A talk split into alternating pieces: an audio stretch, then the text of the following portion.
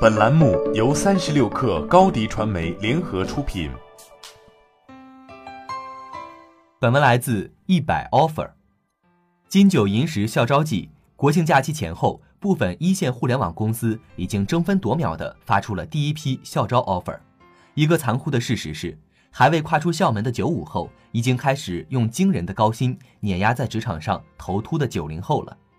校招是企业抢夺高潜人才的黄金时期。校招薪资也会逐步影响社招市场的薪资走向，所以，我们通过猎头、企业 HR、候选人走访等渠道，还原出互联网民企二零一九届的最新技术岗校招薪资数据。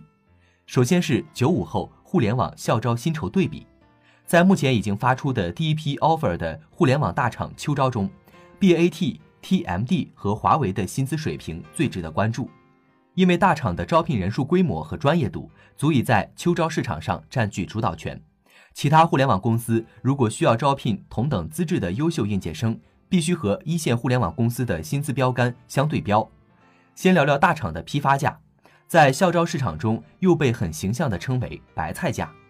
对比二零一七、二零一八年的校招二十到二十一万白菜价的水平，二零一九届秋招平均薪资基本稳定，符合市场规律。没有跌破眼镜的惊喜或惊吓，TMD 的薪资整体水平已经超越 BAT 和局场，而在 TMD 阵营中，头条三十二万起，Special Offer 最高四十一万的薪资，加上仅次于华为的招聘规模，妥妥占据了互联网校招第一梯队的头牌。字节跳动舍得开高薪的理由不难理解，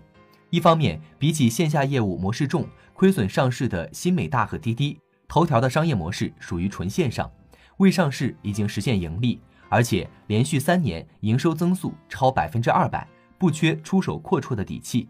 另一方面，字节跳动从二零一六年开始大规模做校园招聘，人才储备稍晚于老牌大厂，加上技术氛围浓厚，因此对实力强的年轻人相当渴求。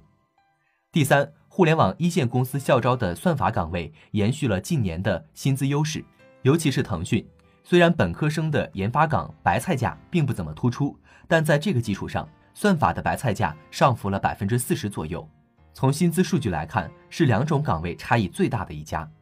然而，由于算法在二零一六到二零一八届热度过高，今年的算法求职人数出现了井喷，导致供给相对饱和，求职者们冒出了求职难度倍增的怨念。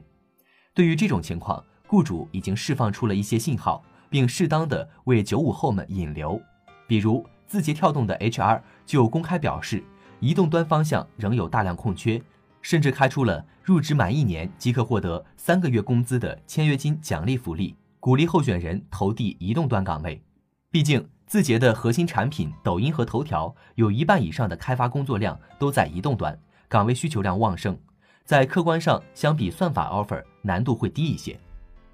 当然要说明的是。能拿到一线大厂 offer 的九五后，他们的资质本身就处于应届生人群平均以上的水平。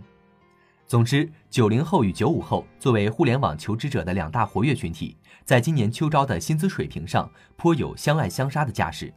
一线互联网大厂的校招 offer 薪资水平已经明显超过了九零后社招的平均薪资，现象背后也有市场规律的合理性。好了，这期节目就是这样，下期节目。我们不见不散。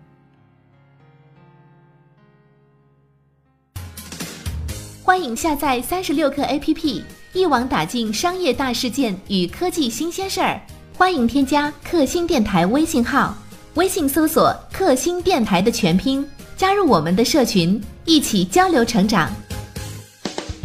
高迪传媒，我们制造影响力，用最专业的态度为企业提供视频、音频全流程解决方案。商务合作，请关注公众号“高迪传媒”。